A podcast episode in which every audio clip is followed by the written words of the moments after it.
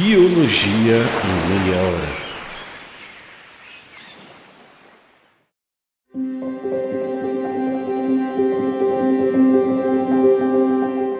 Na história da humanidade, existe uma doença que se destacou como uma das mais mortíferas e devastadoras: a varíola. A gente pode até dizer que essa doença foi implacável e tirou milhões de vidas sem poupar ninguém, independentemente da sua idade, profissão ou condição financeira. Mas em meio ao sofrimento e desespero, um marco notável foi alcançado: a erradicação da varíola, a única doença considerada erradicada até agora. Neste episódio, a gente vai mergulhar na história deste triunfo da saúde pública global. A varíola era uma doença infecciosa e contagiosa, ou seja, ela era uma doença causada por um vírus que infecta o nosso corpo. O vírus causador da varíola pertence ao gênero Orthopoxvirus dentro da família Poxviridae.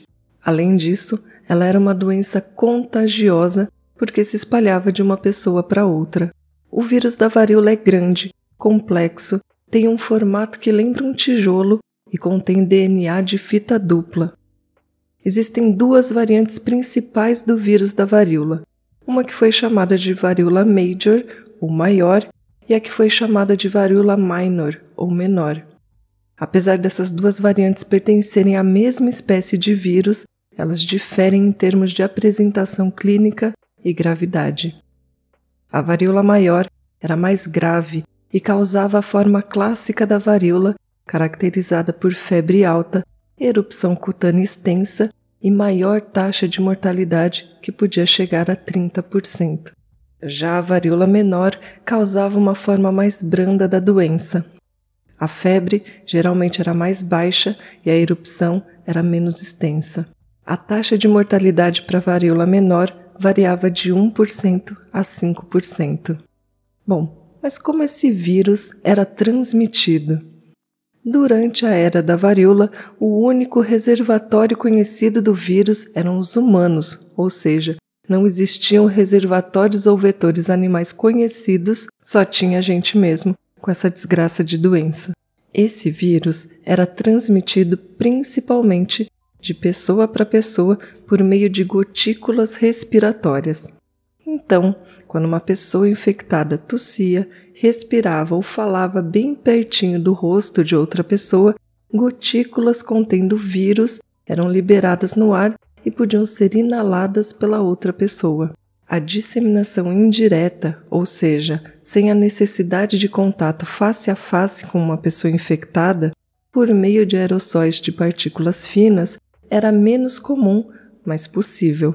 O vírus também podia ser transmitido por meio de contato direto com fluidos corporais infectados ou objetos contaminados, como roupas, toalhas ou roupas de cama.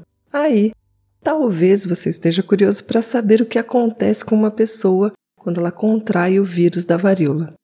Então, eu vou contar um pouquinho do caminho do vírus pelo corpo. Ao entrar no corpo, o vírus da varíola infecta inicialmente o trato respiratório. Depois, ele se espalha pelo sistema linfático e pela corrente sanguínea, levando a uma infecção sistêmica, ou seja, uma infecção que afeta o sistema todo. Melhor ainda, uma infecção que afeta o corpo todo.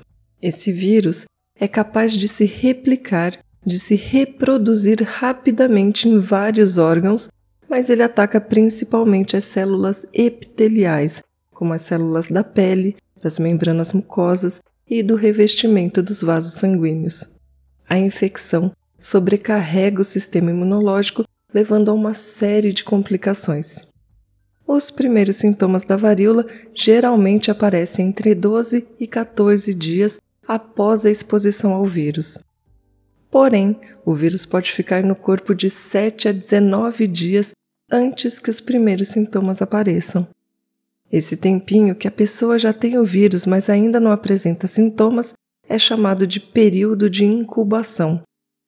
Após esse período de incubação, ocorrem sintomas que lembram os sintomas da gripe. Tudo começa com febre alta, que pode ser persistente e grave. A temperatura corporal elevada pode levar a desequilíbrios metabólicos, desidratação e estresse em vários órgãos, incluindo o coração e os rins. Além disso, a pessoa apresenta forte dor de cabeça, cansaço e dores no corpo. Na pele, surgem lesões bem características da doença que podem ocorrer em todo o corpo, inclusive na mucosa nasal e na mucosa da boca. Essas lesões passam pelos estágios de máculas, que são manchas planas e vermelhas, pápulas, que são saliências elevadas, vesículas, que são bolhas cheias de líquido, pústulas, que são bolhas cheias de pus, e, finalmente, crostas. As crostas eventualmente caem, deixando cicatrizes na pele. Para piorar, a varíola pode levar a várias complicações que contribuem para a gravidade da doença, que nem superinfecções bacterianas nas lesões da pele, pneumonia, encefalite, que é uma inflamação do cérebro, e manifestações hemorrágicas, como sangramentos extensos. Com tudo isso, o sistema imunológico do corpo inicia uma intensa resposta inflamatória para combater a infecção viral, levando à inflamação generalizada e danos nos tecidos do corpo. Bom, mas quando essa tal de varíola surgiu? Acredita-se que a varíola tenha surgido por volta de 10 mil antes de Cristo, na época dos primeiros assentamentos agrícolas no nordeste da África e que ela tenha se espalhado de lá para a Índia por meio de antigos mercadores egípcios.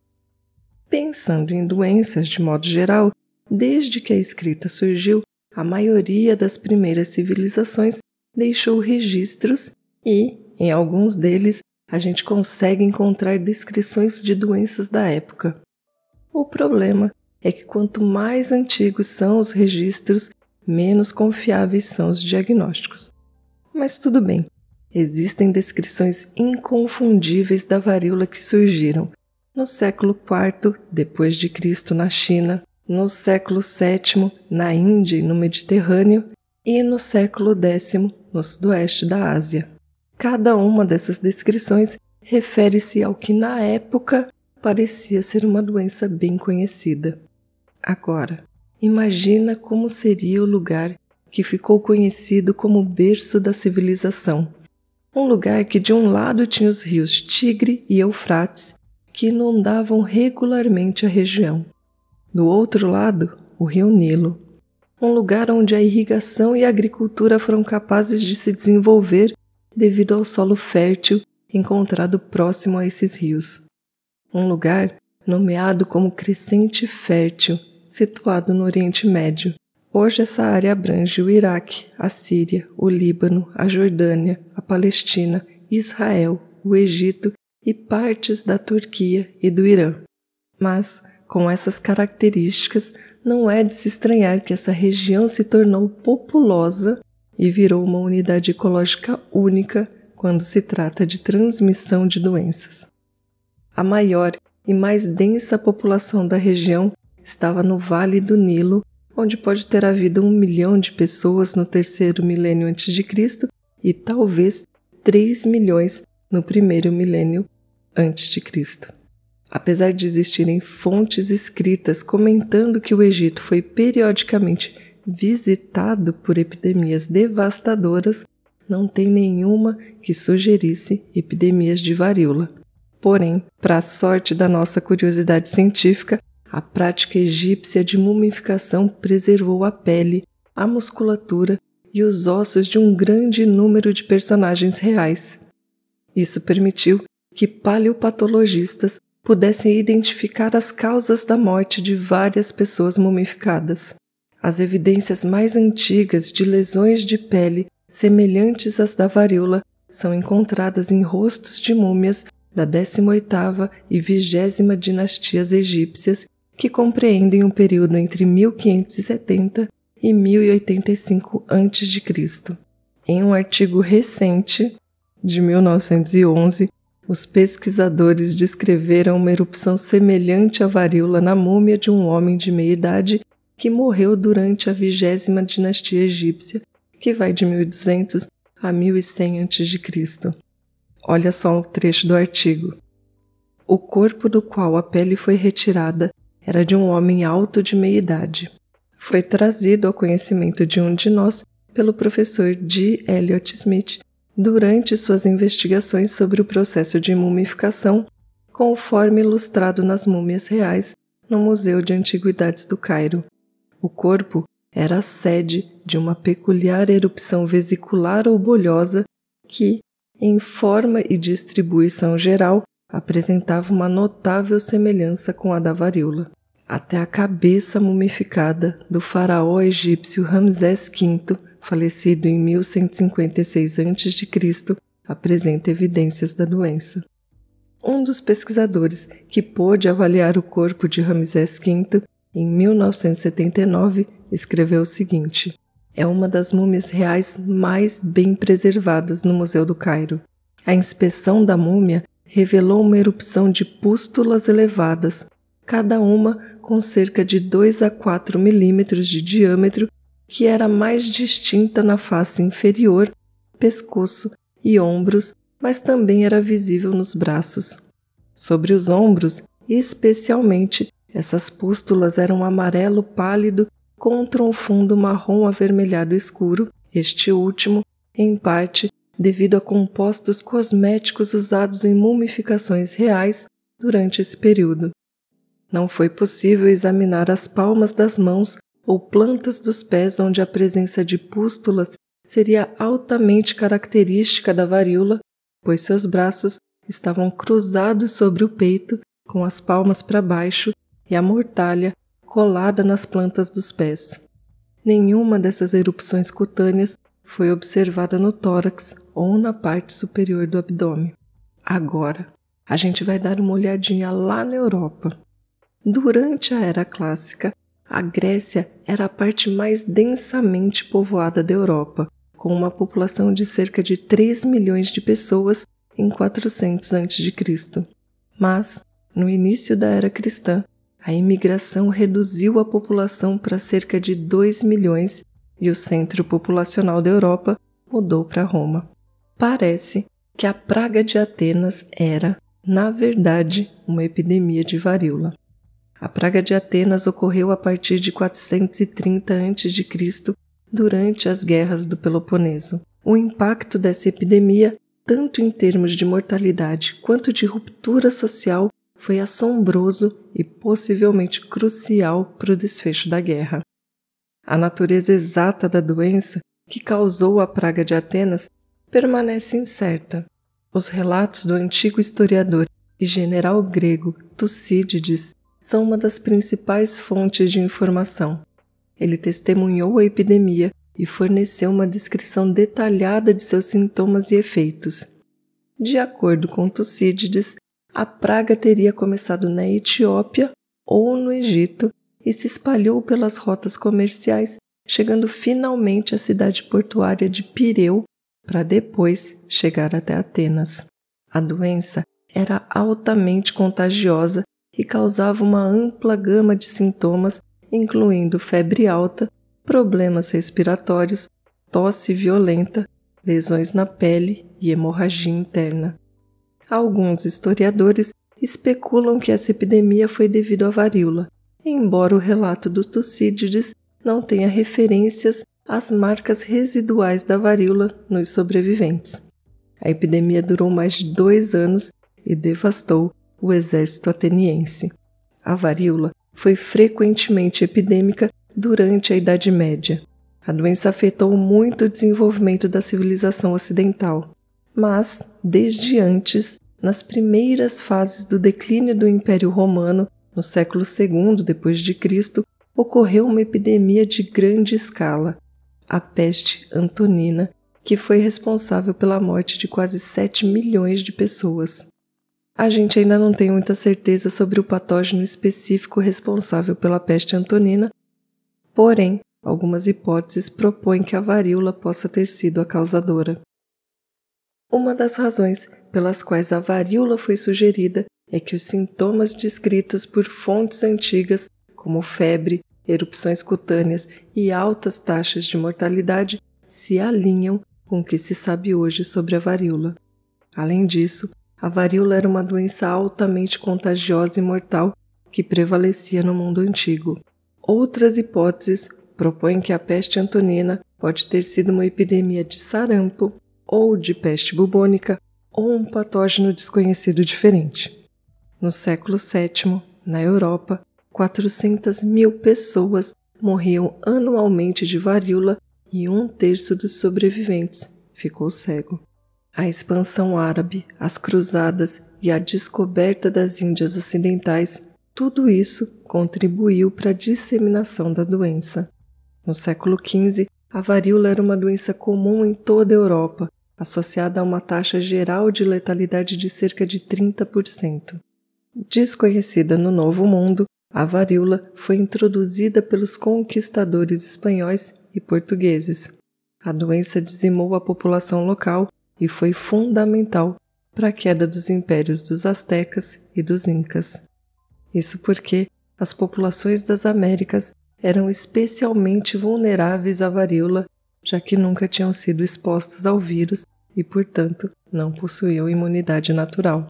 Da mesma forma, na costa leste da América do Norte, a doença foi introduzida pelos primeiros colonos e também levou a população local ao declínio. Olha só, essa primeira parte já está acabando, mas fica por aqui que eu já já conto mais sobre a varíola. Fala, gente! Vocês já ouviram falar que tem um inseto em que a fêmea tem um pênis e o macho tem uma vagina? Ou que macacos pregos usam ferramentas equivalentes às que usávamos na Idade da Pedra? Ou ainda que tem peixes que se comunicam pelos puns? Essas e outras descobertas você encontra no Blablalogia, um projeto que traz conteúdos nos mais diferentes formatos para falar de ciência e educação de um jeitinho para todo mundo entender. Segue a gente lá no YouTube, Instagram e TikTok. Abraços! A varíola atormentou a humanidade por milhares de anos e gerou medo nos corações das pessoas de todos os continentes, deixando um rastro de morte e sofrimento. Ao longo de milhares de anos, vários métodos foram empregados para controlar a varíola. Uma coisa que o povo já sabia há muito tempo era que os sobreviventes da varíola se tornavam imunes à doença. Há indícios de que em 430 a.C., as pessoas que tinham sobrevivido à varíola foram chamadas para cuidar de pessoas doentes. Já durante os tempos medievais, o que os médicos usavam eram muitos remédios à base de ervas, tratamentos a frio e o uso de paninhos especiais. Teve um médico inglês, o Thomas Sydenham, que viveu de 1624 a 1689 que tratou seus pacientes não permitindo fogo no quarto, deixando as janelas permanentemente abertas, puxando as roupas de cama até a cintura do paciente e administrando 12 garrafas pequenas de cerveja a cada 24 horas. Eu achei ótimo esse tratamento. Talvez eu não recomende, mas eu achei super interessante. Porém, a forma mais bem sucedida de combater a varíola antes da descoberta da vacinação foi a inoculação. Ou seja, o que deu certo foi introduzir o vírus da varíola em indivíduos saudáveis que nunca tiveram a doença. O inoculador geralmente usava uma lanceta, uma lança pequenininha, ou melhor, uma lâmina curta, molhada com a matéria fresca retirada de uma pústula madura de alguém com varíola. O material era, então, introduzido ou inoculado por via subcutânea, embaixo da pele, nos braços ou pernas de uma pessoa que nunca teve varíola. O resultado esperado era o surgimento de formas mais brandas da doença na pessoa inoculada e, consequentemente, uma redução da mortalidade em comparação com a infecção natural. Essa prática da inoculação, e que depois recebeu o nome de variolação, parece ter surgido de forma independente em vários lugares quando pessoas de vários países deram de cara com uma epidemia de varíola. Mas a inoculação trazia alguns riscos. O povo tinha medo de que os receptores da meleca inoculada pudessem desenvolver a varíola em sua forma mais grave e começassem a espalhar a doença. Além disso, havia o risco de transmissão de outras doenças, como a sífilis. Mas, apesar do receio da galera, a prática da variolação começou a se espalhar pelo mundo. Olha só, em 1714, uma carta de Emanuel Timonius, médico de Oxford e Pádua e membro da Royal Society, que estava em Constantinopla, que atualmente é Istambul, descreveu a prática da variolação. A carta circulou na Europa e despertou interesse pela prática. Olha só como ela foi apresentada para a Royal Society. O escritor deste engenhoso discurso observa, em primeiro lugar, que os circassianos, georgianos e outros asiáticos introduziram esta prática de adquirir a varíola por uma espécie de inoculação por cerca de 40 anos entre os turcos e outros em Constantinopla. Embora a princípio os mais prudentes fossem muito cautelosos no uso desta prática, no entanto, o feliz sucesso que obteve em milhares de súditos nos últimos oito anos colocou-a fora de toda suspeita e dúvida.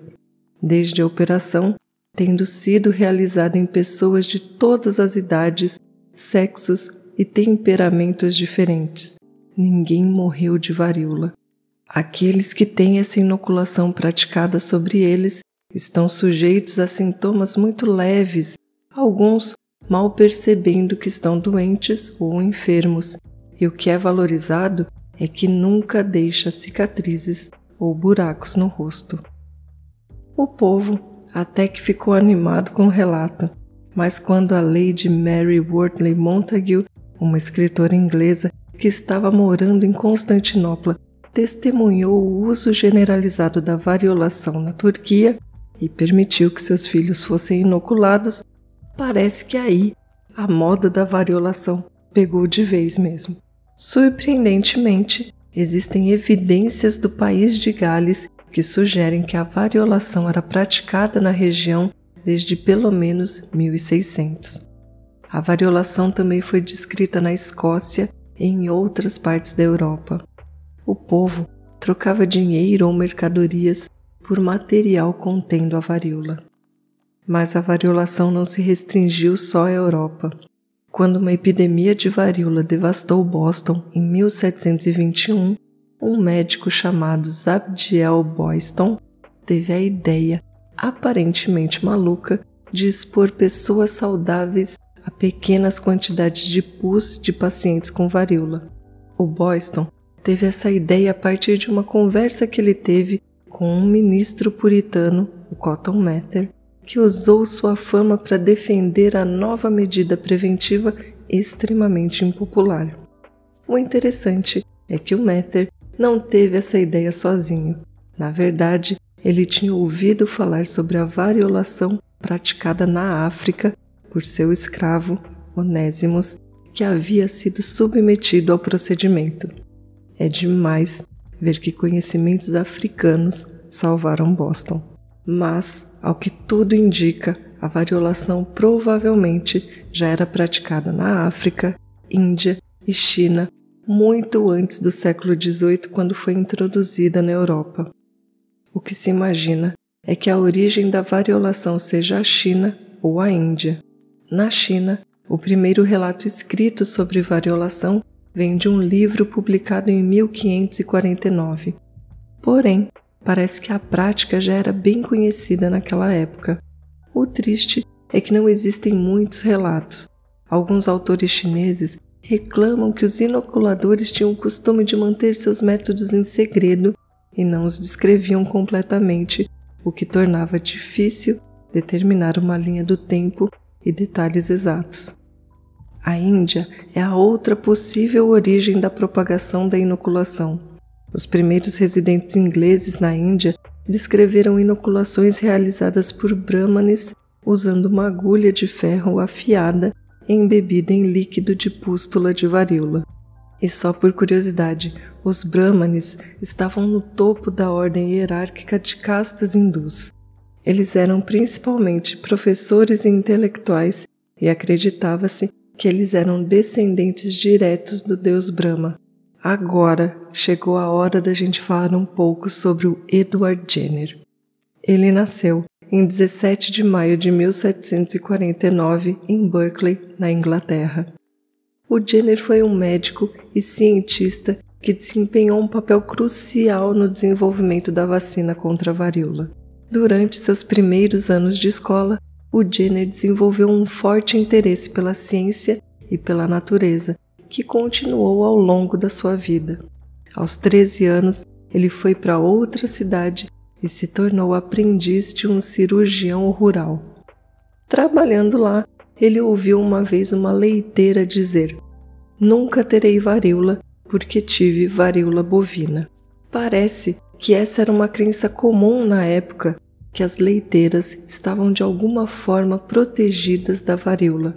Em 1764, Jenner começou seu aprendizado com George Harwick e durante esses anos ele adquiriu um sólido conhecimento da prática médica e cirúrgica.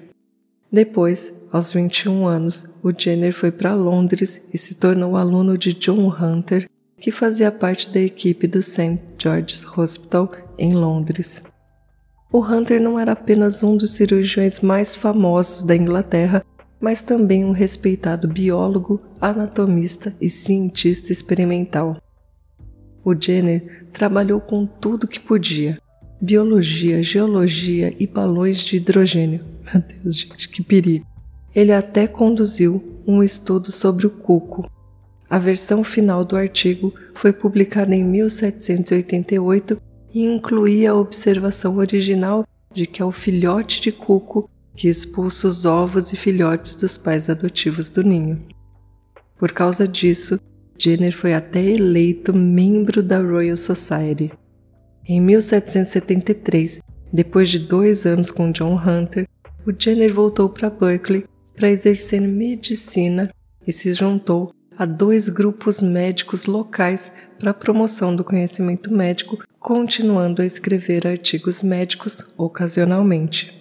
Embora o interesse de Jenner pelos efeitos protetores da varíola bovina tenha começado durante seu aprendizado com George Harwick, foi só em 1796 que ele deu o primeiro passo no longo processo pelo qual a varíola seria totalmente erradicada. Lembra que ele tinha ouvido a história de que leiteiras eram protegidas da varíola naturalmente depois de sofrerem com varíola bovina? Então, ele ficou pensando um bocado sobre isso e concluiu que a varíola bovina não apenas protegia contra a varíola humana, mas também podia ser transmitida de uma pessoa para outra como um mecanismo deliberado de proteção. Em maio de 1796, o Jenner encontrou uma jovem leiteira, a Sarah Nelms, que tinha lesões recentes de varíola bovina em suas mãos e braços. Em 14 de maio de 1796, usando o material das lesões da moça, ele inoculou um menino de 8 anos, o James Phipps, que desenvolveu febre baixa e desconforto nas axilas. Nove dias após o procedimento, o menino sentiu frio e perdeu o apetite, mas no dia seguinte já estava bem melhor. Em julho de 1796, o Jenner inoculou o menino novamente, mas desta vez com o material de uma lesão recente de varíola humana. O resultado é que a doença não se desenvolveu. O Jenner concluiu então que a proteção era completa. Em 1797, Jenner enviou uma breve comunicação à Royal Society descrevendo seu experimento e observações.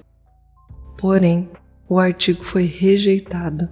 Então, em 1798, ele acrescentou mais alguns casos à sua experiência inicial e publicou um livreto intitulado Uma Investigação sobre as Causas e Efeitos da Varíola Vacine. E olha que legal! O animal vaca, em latim, é vaca, escrito com dois Cs. A palavra vacina deriva justamente de varíola vacine, nome científico dado à varíola bovina ou da vaca. A vacinação não foi aceita de cara, não. Ela enfrentou o ceticismo e rumores como o medo de transformar as pessoas em vacas. No entanto, por meio de testes extensivos, a vacinação se mostrou eficaz na proteção contra a varíola em 1801.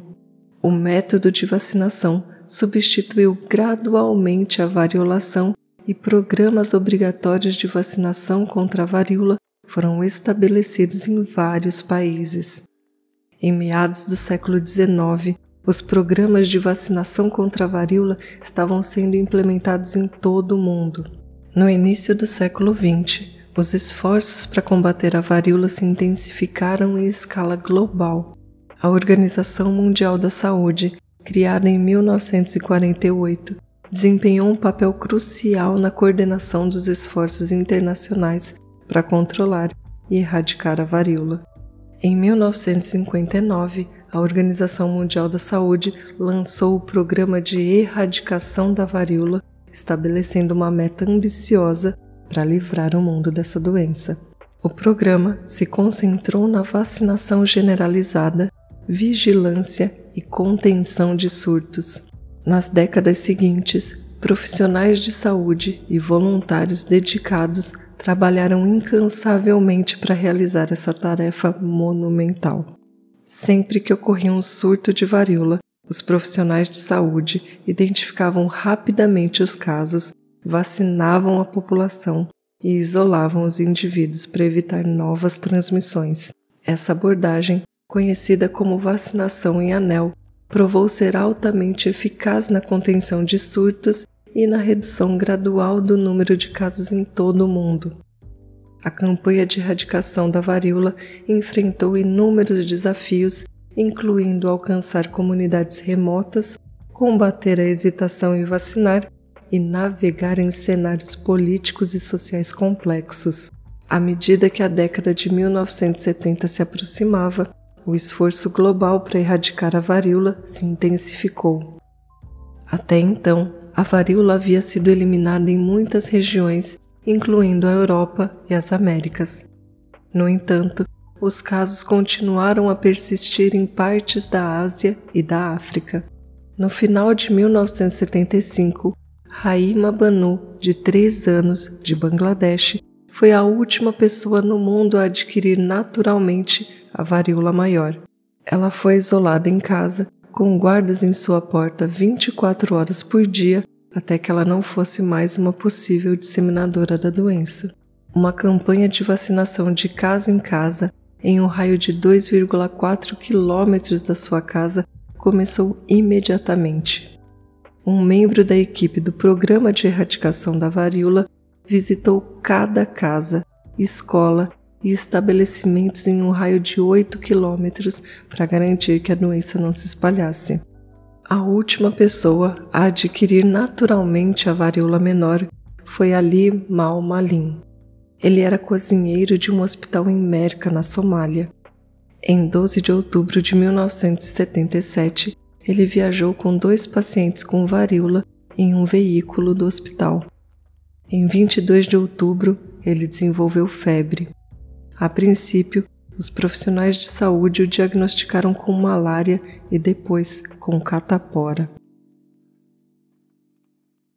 A equipe de erradicação da varíola correu para lá e, mais que depressa, fez o diagnóstico correto em 30 de outubro. O Malin foi isolado e se recuperou totalmente. No fim, o Malin morreu de malária em 2013 enquanto trabalhava na campanha de erradicação da poliomielite. Em 1980, a Assembleia Mundial da Saúde declarou oficialmente a erradicação da varíola. Essa conquista marcou a primeira e até agora a única vez na história que uma doença humana foi erradicada por meio de esforços deliberados. A erradicação da varíola é uma prova do poder da cooperação global, avanços científicos e dedicação inabalável. Ela serve de inspiração para que a gente continue a se esforçar para a eliminação de outras doenças. Eu sou a Mila Massuda e esse foi o Biologia em Meia Hora.